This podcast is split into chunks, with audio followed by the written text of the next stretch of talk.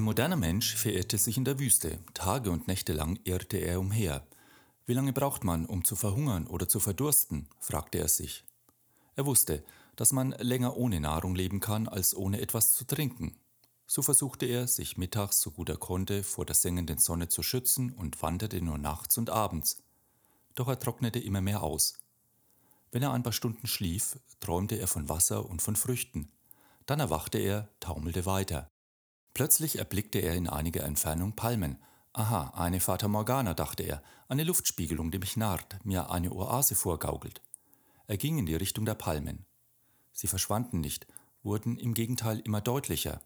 Er konnte allmählich die Dattelpalmen inmitten von Grün erkennen, und sogar ein Bächlein floss zwischen den Felsen. Das ist keine Oase, sondern eine Durstfantasie, die mir mein Hirn vorgaukelt.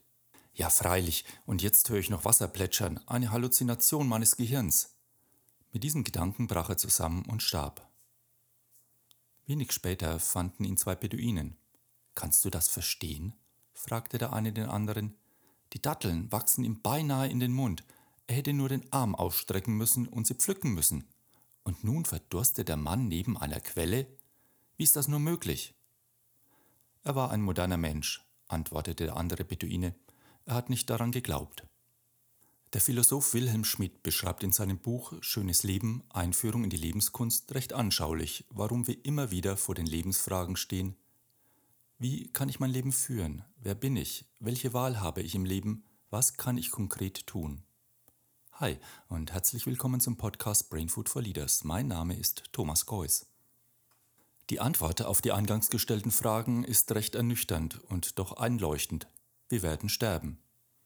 Der Tod stellt in unserem Bewusstsein eine Grenze in dieser Welt dar und dieser Grenze verdanken wir letztendlich auch unsere Freude am Leben. Ja, okay, vielleicht ist das jetzt ein etwas harter und brutaler Einstieg in so einen Podcast mit dem Titel Selbstwirksamkeit für mehr Lebenskraft, wo es doch um das Leben geht und nicht um den Tod. Aber vielleicht ist das auch der Grund, warum wir immer wieder das Bedürfnis verspüren, unsere Lebensrichtung, unsere Ziele zu bestimmen, unsere persönlichen Werte zu reflektieren unsere bewussten und unbewussten Ressourcen zu entdecken, unsere Handlungskompetenz zu erweitern und unsere eigenen Fähigkeiten zur Selbstwirksamkeit ins Leben zu bringen. Warum wir in unserem Leben, das nun einmal endlich ist in dieser Welt, etwas wollen, selbstwirksam werden wollen. Warum gelingt es uns dann, trotz der guten Vorsätze und intensiven Bemühungen, manchmal nicht unsere Ziele zu erreichen, uns auf den Weg zu machen? Ein Ziel ist ja eine angestrebte Situation, ein vorausgedachter Zustand. Ziele sind in der Zukunft liegende Sollgrößen, in die ein gegenwärtiger Ist-Zustand durch angemessenes Verhalten zu überführen ist. Zunächst einmal könnten wir uns die Frage stellen, ob wir denn immer unsere Ziele erreichen müssen und wenn ja, was kommt danach? Vielleicht geht es ja dann erst richtig los. Das Realisieren von Zielen hat ja auch Konsequenzen und Nebenwirkungen. Und wollen wir mit diesen Folgen leben? Vielleicht ist es ja ein Ziel, das von mir durchdacht ist und vernünftig erscheint, aber es kommt eher aus einer Erwartung, die andere an mich richten, zum Beispiel meine Partnerin oder der Chef. Das muss nicht schlecht sein. Wenn ich aber keine innere, gefühlsmäßig spürbare Intention habe, wird es schwierig. Vielleicht folge ich auch einem allgemeinen Ideal und mir ist nicht bewusst, dass das gar nicht zu mir passt. Oder ich verfolge mehrere Ziele gleichzeitig. Sie zu gewichten, ihnen Zeit und Raum zu geben, ist nicht einfach. Zudem können sie mehr oder weniger miteinander konkurrieren. Es könnte auch sein, dass Ziele ambivalent, also widersprüchlich sind. Einerseits sind sie sehr erstrebenswert für mich, andererseits lösen die damit verbundenen Handlungen Ängste aus oder das Ergebnis hat einen unerfreulichen Preis. Und dann muss ich liebgewonnene Gewohnheiten aufgeben und ich gerate in einen Loyalitätskonflikt. Oder ich weiß genau, was ich will, weiß aber nicht, wie es geht. Das hat dann damit zu tun, dass ich meine Ressourcen nicht verfügbar habe, weil ich noch nicht um sie weiß oder ihre Nutzung nicht gut trainiert ist. Dann wird es sehr anstrengend und macht wenig Spaß. Oder das Ziel ist als mein persönliches Ziel formuliert, gleichzeitig aber so, dass die Erreichung in zu starkem Maße von anderen abhängig ist. Wichtig ist, dass die Zielerreichung von mir abhängt, dass ich das Gefühl habe, mit eigenen Kräften das Ziel zu erreichen. Es gibt also gute Gründe, warum das Ziel, das ich einerseits gerne erreichen möchte, ich andererseits jedoch nicht realisieren kann. Aber dennoch, mal angenommen, mein Alltag verschluckt nicht meine guten Vorsätze und ich möchte ein Ziel erreichen und mich auf den Weg machen. Wie kann ich mich stärken? und selbst wirksam werden und sicher Schritt für Schritt vorangehen. Ein hilfreicher Ansatz zur Zielerealisierung bietet das Zürcher Ressourcenmodell, kurz ZRM. Ein in den 90er Jahren an der Zürcher Uni entwickelter Ansatz, mit dem Ziele besser gesetzt und erreicht werden können. Meier Storch und Frank Kruse haben hier ein Trainingskonzept für ein gutes Selbstmanagement vorgelegt, das inzwischen vielfach evaluiert und für viele Praxisfelder erweitert wurde. Für mich absolut überzeugend. Die Literaturempfehlung findest du übrigens in den Show Notes. Das Arbeiten nach ZRM ermöglicht Ziele zu formulieren, die stimmig sind. Mit Hilfe unserer persönlichen Ressourcen können wir uns so selbst organisieren, dass die Zielerreichung wahrscheinlicher wird. Mit Hilfe verschiedener Techniken machen wir uns dabei das Unbewusste als unterstützende Kraft zunutze. Die Ziele werden, wie Meyer Storch es nennt, in uns über Denken, Fühlen und den Körper multikotiert und dort verankert. Eine zentrale Rolle nimmt dabei der sogenannte Rubicon-Prozess, der Schritt über den Rubicon, von dem im ZRM immer die Rede ist, ein. Der Schritt über den Rubicon markiert die Stelle im Motivationsprozess, wo wir uns in vagen Vorstellungen, Bedürfnissen und Motiven befinden. Ich würde gern mehr Sport treiben. Ich möchte abnehmen. Ich möchte mich beruflich verändern. In diesem Stadium fällt das Wünschen und Wägen.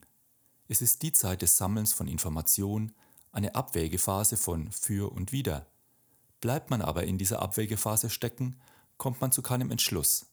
Keinem der Motive gelingt es, die Oberhand zu gewinnen, sich durchzusetzen und ins nächste Reifestadium zu gelangen. Es ist also wichtig, die Abwägephase zu einem sinnvollen Abschluss zu bringen, vom Motiv zur Intention.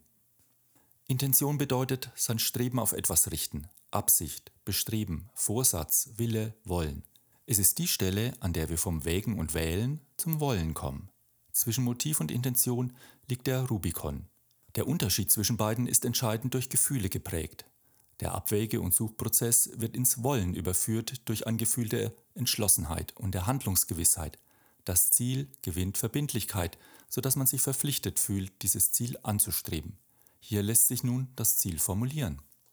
Der Rubicon-Prozess wurde übrigens nicht im ZRM entwickelt, sondern dort eingesetzt. Er stammt aus der Motivationspsychologie und beschreibt den Reifungsprozess vom Bedürfnis bis zum Handeln. Historisch ist der Rubicon mit der Entscheidung von Caesar verbunden, den gleichnamigen Fluss mit seinen Truppen zu überqueren und nach Rom zu marschieren. Die Schlüsselentscheidung für den Beginn des Krieges gegen Pompeius Magnus. Caesar sagte angeblich den berühmten Satz: Der Würfel ist geworfen worden. Es wurde gehandelt, es gab eine Entscheidung, Gleichzeitig steht der Begriff für die Unumkehrbarkeit einer Entscheidung. Um über den Rubikon zu kommen, brauchen wir die sogenannten somatischen Marker, also wieder ein neuer Begriff. Der Begriff stammt von Antonio Damasio, der sich sehr intensiv mit dem Zusammenspiel von Körper und Geist auseinandergesetzt hat. In seiner Theorie der somatischen Marker hat er sich mit der Bedeutung von angenehmen und unangenehmen Gefühlen beschäftigt. Diese Gefühle sind verbunden mit unseren Erfahrungen und in unserem Gehirn gespeichert. In ähnlichen Situationen, auch wenn wir planen, werden diese gespeicherten Muster aktiviert und körperlich spürbar.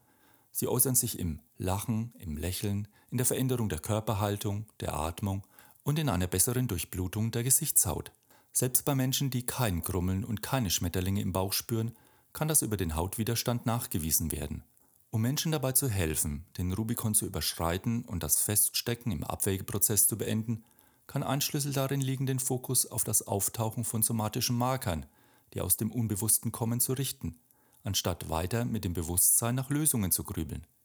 Wir beschreiben das dann mit einem guten oder mulmigen Bauchgefühl oder als Bauchentscheidung. Eine Aufgabe von somatischen Markern in der Entscheidungsfindung ist, eine Vorauswahl aus den Möglichkeiten zu treffen, noch bevor wir darüber bewusst nachdenken. Im ZRM macht man sich die somatischen Marker zum Beispiel über Bilder zunutze um zu klären, ob ein Motiv und später ein Ziel stark mit dem Selbst verbunden, also entsprechend kraftvoll ist. Über die somatischen Marker kommen wir an unsere Ressourcen. Sie sind vorhanden und dieser Schatz will ja gehoben werden. Also geht es nicht um ein Mehr von Ressourcen, sondern um ihre Entdeckung. Je mehr ich das Gefühl habe, mit eigenen Kräften ein bestimmtes Ziel erreichen zu können, desto größer ist meine Motivation, mich nachhaltig für das Ziel einzusetzen, also dran zu bleiben. Ressourcen sind Werte, Erfahrungen, Wissen, unser Kommunikationsstil, Gewohnheiten und so weiter. Wir lenken so unsere Aufmerksamkeit auf die Kräfte, die schon da sind und machen sie verfügbar. Eine überwiegend problemorientierte Vorgehensweise lenkt halt die Aufmerksamkeit auf das Problematische, auf die Defizite. Und die Handlungsmuster sind dann auch entsprechend. Du kannst dir ja vorstellen, was mehr Erfolg verspricht und wahrscheinlich auch mehr Spaß macht. Man sagt ja auch, wenn das Warum, also der Sinn, stark genug ist, folgt das Wie zwangsläufig.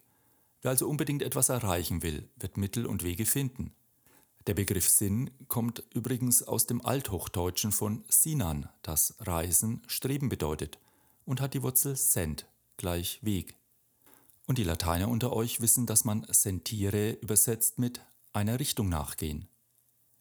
Ohne Warum, das heißt ohne Sinn, ohne eine von innen kommende Motivation, die zur Intention wird, wird es also nicht funktionieren. Stark ist es, wenn es aus einem Selbst kommt. Noch besser, wenn es aus einem starken Selbst kommt. Das Warum bedeutet ja auch, dass es für mich Sinn macht. Ein starkes Warum ist mit einem starken Kohärenzgefühl verbunden, einem Empfinden von Stimmigkeit. Die aktuellen Herausforderungen in meinem Leben sind für mich dann verständlich, überschaubar und vorhersehbar. Ich erlebe, dass ich den Anforderungen und Stressoren passende Ressourcen gegenüberstellen kann und die Auseinandersetzung mit den Herausforderungen wird von mir dann auch als lohnenswert, bedeutsam und sinnvoll erlebt. Ich erkenne hierin für mein Leben tragfähige und sinnstiftende Zusammenhänge und mache mich auf den Weg. Denn wer sonst, außer ich selbst, kann die Kraftquelle in meinem Leben sein. Es kann also Spaß machen, auf seine Ressourcen zu schauen. Es kann auch Spaß machen, seine Lebensprojekte und Lebensziele in ihrer Entstehung zu erleben. Und noch wichtiger ist es, sich dann mit anderen darüber auszutauschen. Es sind halt nicht nur die eigenen Gedanken und Assoziationen, sondern wir schöpfen aus einem Pool, gespeist von Gedanken und Gefühlen von Menschen, denen wir wichtig sind. So, das war's für diese Folge. Ich wünsche dir viel Erfolg und Freude beim Umsetzen deiner Ziele. Vielen Dank dir fürs Zuhören. Pass gut auf dich auf. Eine gute Zeit. Lead Your Life, dein Thomas.